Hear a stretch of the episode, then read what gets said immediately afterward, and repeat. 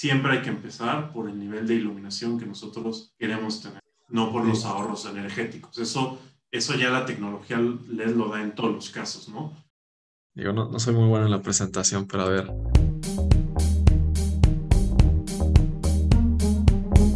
Hola, hola, ¿qué tal, queridos constructores? Pues como cada semana tenemos aquí un video nuevo con, con una entrevista eh, eh, y con un experto en temas de construcción. El día de hoy pues traigo a un amigo de la Coparmex, él es Rodrigo Ayala.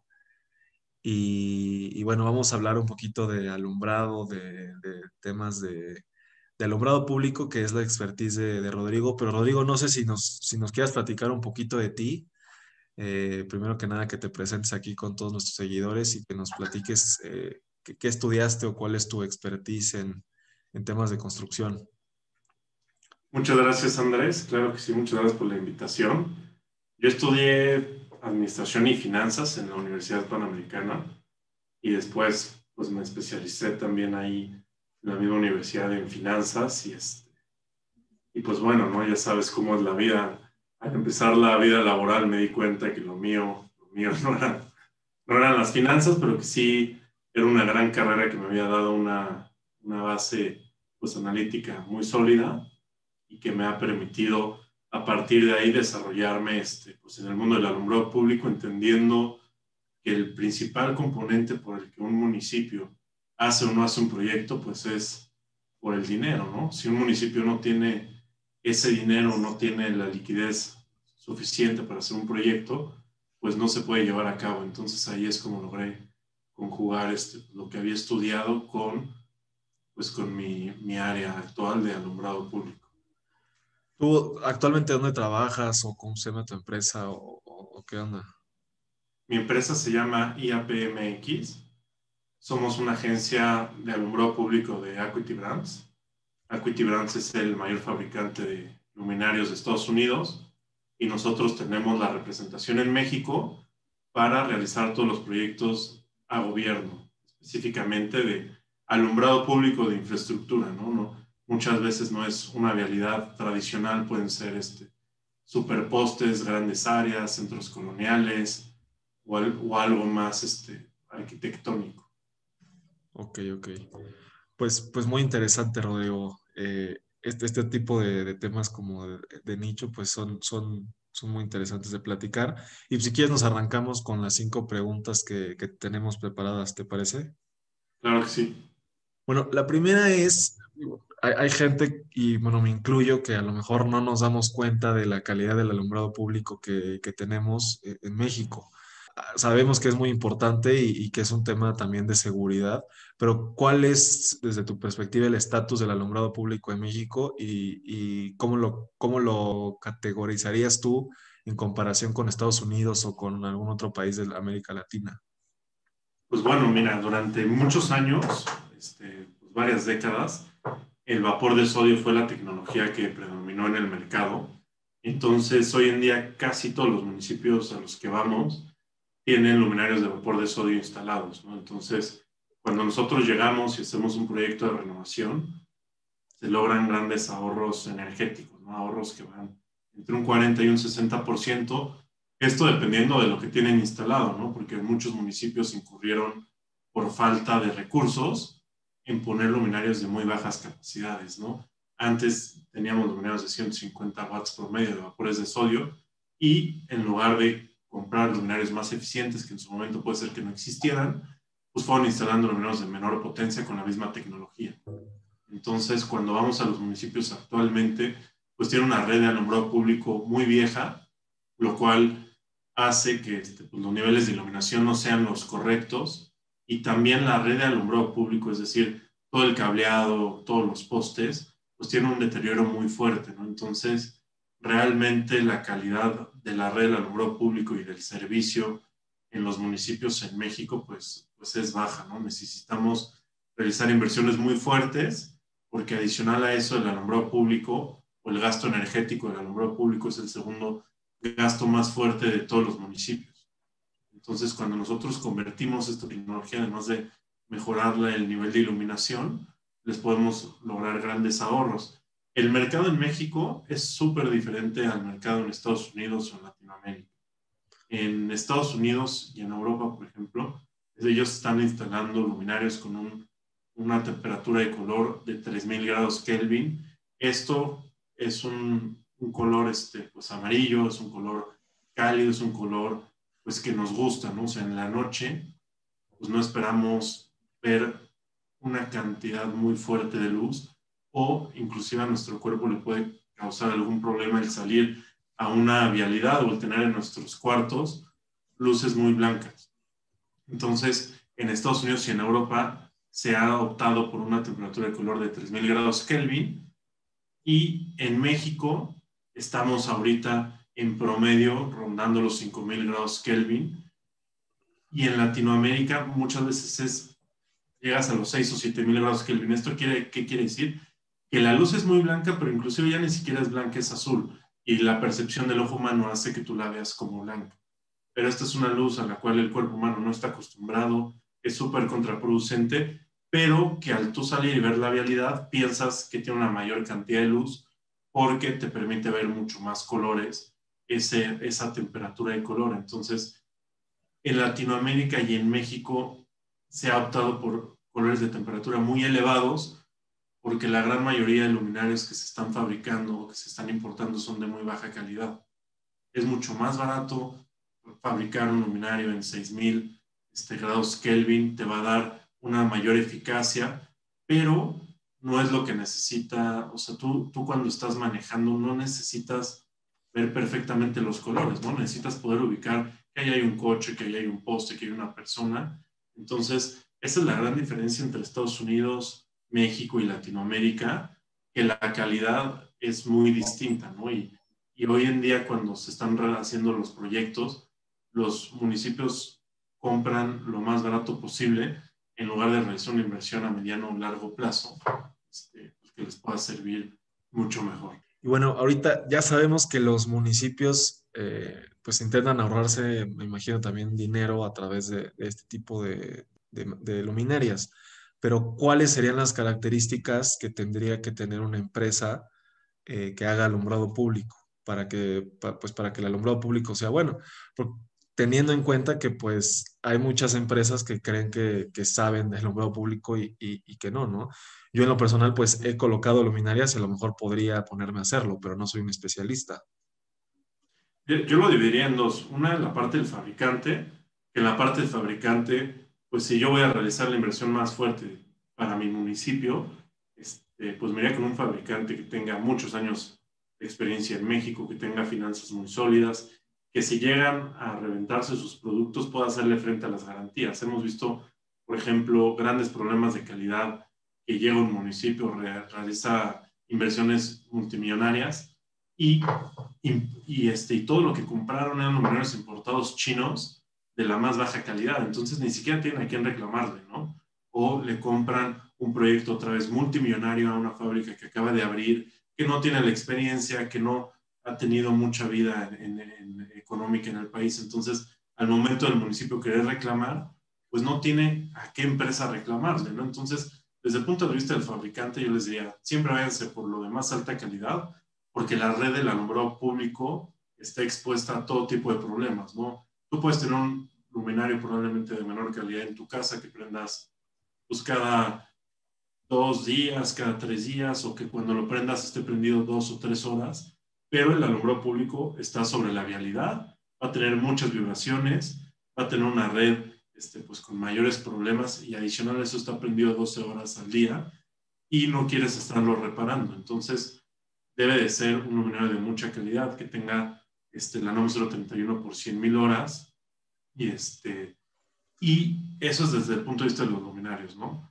También tú cuando agarras un luminario, pues un luminario debe ser robusto, o sea, si el luminario no está compuesto por aluminio y no es pesado, es decir, no se realizó una buena inversión en la cantidad de aluminio que va a tener el producto, no va a poder disipar el calor y el peor enemigo del LED es el calor. Entonces, si te presentan a ti un luminario pues muy ligero, que se vea muy moderno, puede ser muy bonito, pero tú no ves que es robusto, o sea, que es un equipo robusto, industrial por así decirlo, este, pues ese va a ser un luminario de muy baja calidad que se va a depreciar y a fundir en muy poco tiempo, ¿no? Entonces, a grandes rasgos sería eso y el otro es la empresa o el contratista que va a desarrollar el proyecto, pues tiene que tener experiencia, ¿no?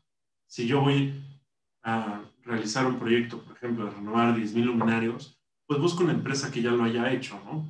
Y que ya lo haya hecho y hayas visto que hizo un buen trabajo. También aquí muchas veces los municipios quieren realizar solamente el cambio de luminario en un punto por punto. Entonces, tienen que estar conscientes que la red sigue teniendo sus deficiencias.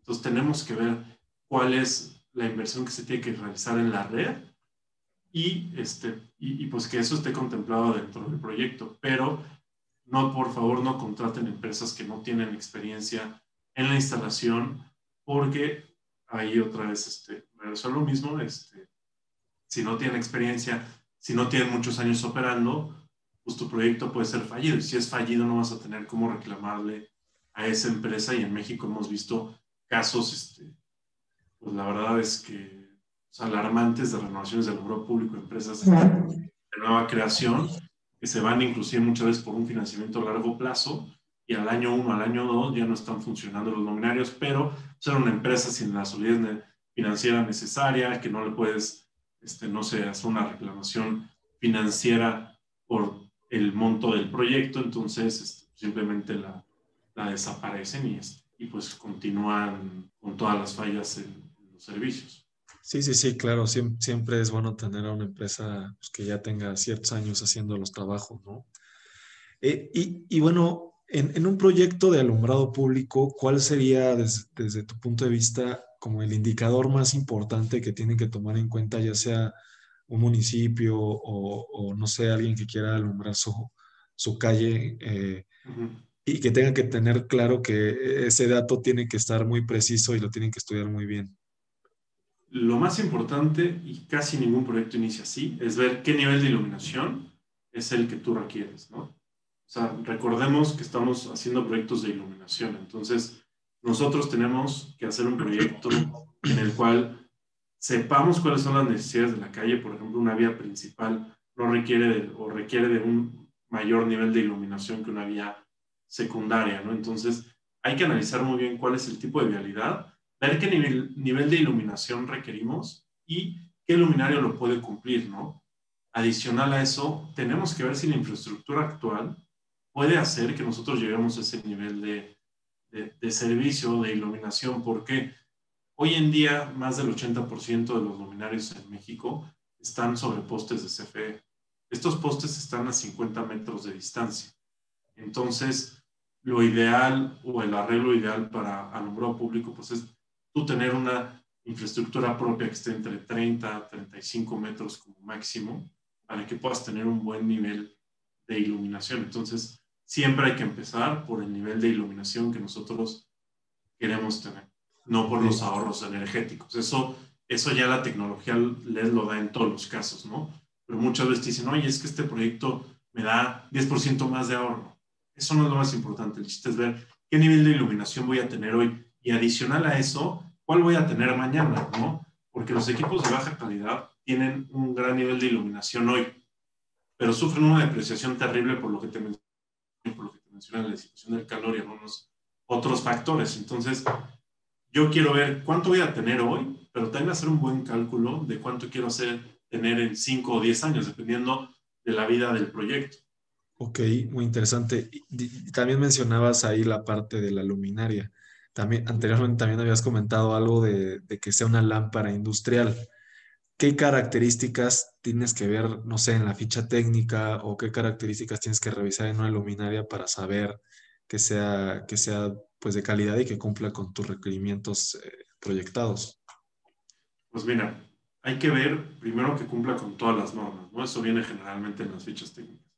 Una vez que ya cumplimos con las normas, ahí debe de venir cuál es este, el nivel de depreciación que va a tener ese luminario a las 50 mil horas, que son 10 años de vida, y a las 100 mil horas, que son 20 años de vida. ¿no? Entonces, si tú en ese, en ese archivo ves que el el luminario va a tener una depreciación del 50% en el año 10 y tú piensas que tu luminario o quieres que dure 10 años, pues no es un luminario para ti, ¿no? Pues el nivel de depreciación es muy importante. También hay que ver cuál va a ser el flujo lumínico que te va a dar ese luminario, ¿no?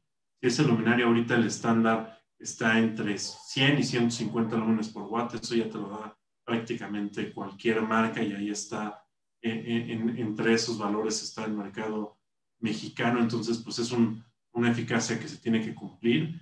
Y lo más importante del flujo lumínico es ver cuál va a ser la distribución que va a tener tu luz, es decir, cómo va a dirigir ese luminario la luz al piso, ¿no? Porque yo puedo tener un luminario que dé 10.000 lúmenes y puedo tener otro que dé 5.000, pero el de 10.000 lúmenes, si no tiene una correcta óptica, va a iluminar un punto, ¿no? O se va a dispersar todo.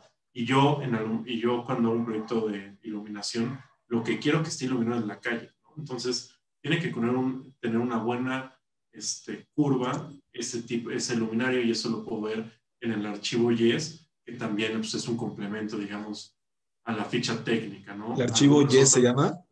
Ajá, el archivo YES. Entonces ahí tú lo abres en, un, en, un, en, un, en algún programa y te dice cómo va a iluminar ese luminario este, la calle, ¿no? Eso se hace en cualquier proyecto de iluminación de todo tipo.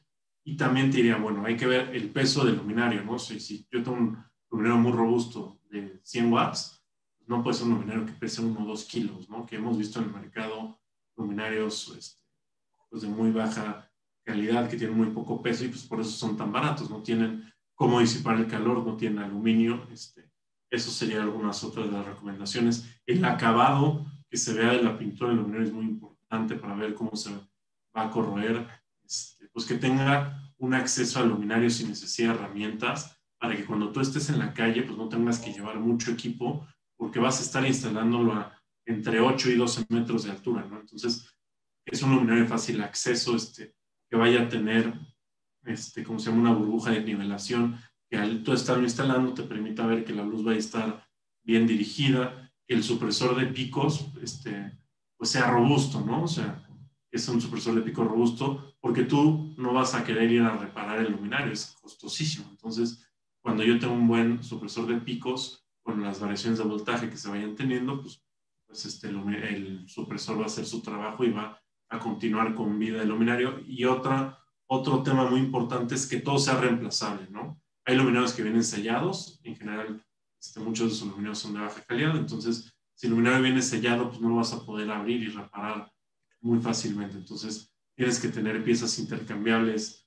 de todo, del driver, del supresor de picos, de la óptica, es decir, pues que es un luminario que puedas arreglar y darle mantenimiento si llegase a ser necesario, aunque los luminarios de calidad, pues la verdad es que prácticamente los instalas y no los vuelves a tocar en, la vida del proyecto, solamente hay que hacerles algunas limpiezas.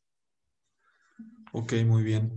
Y, ya van varias veces que mencionas los LEDs. Yo me acuerdo cuando se cambió del, del bueno, de las luminarias anteriores tradicionales a los LEDs, eh, ¿Crees que en, algún momento haya una nueva tecnología aparte de los LEDs? ¿Van a durar muchísimo tiempo los LEDs o, habrá nuevos desarrollos eh, tecnológicos en cuanto a, las luminarias?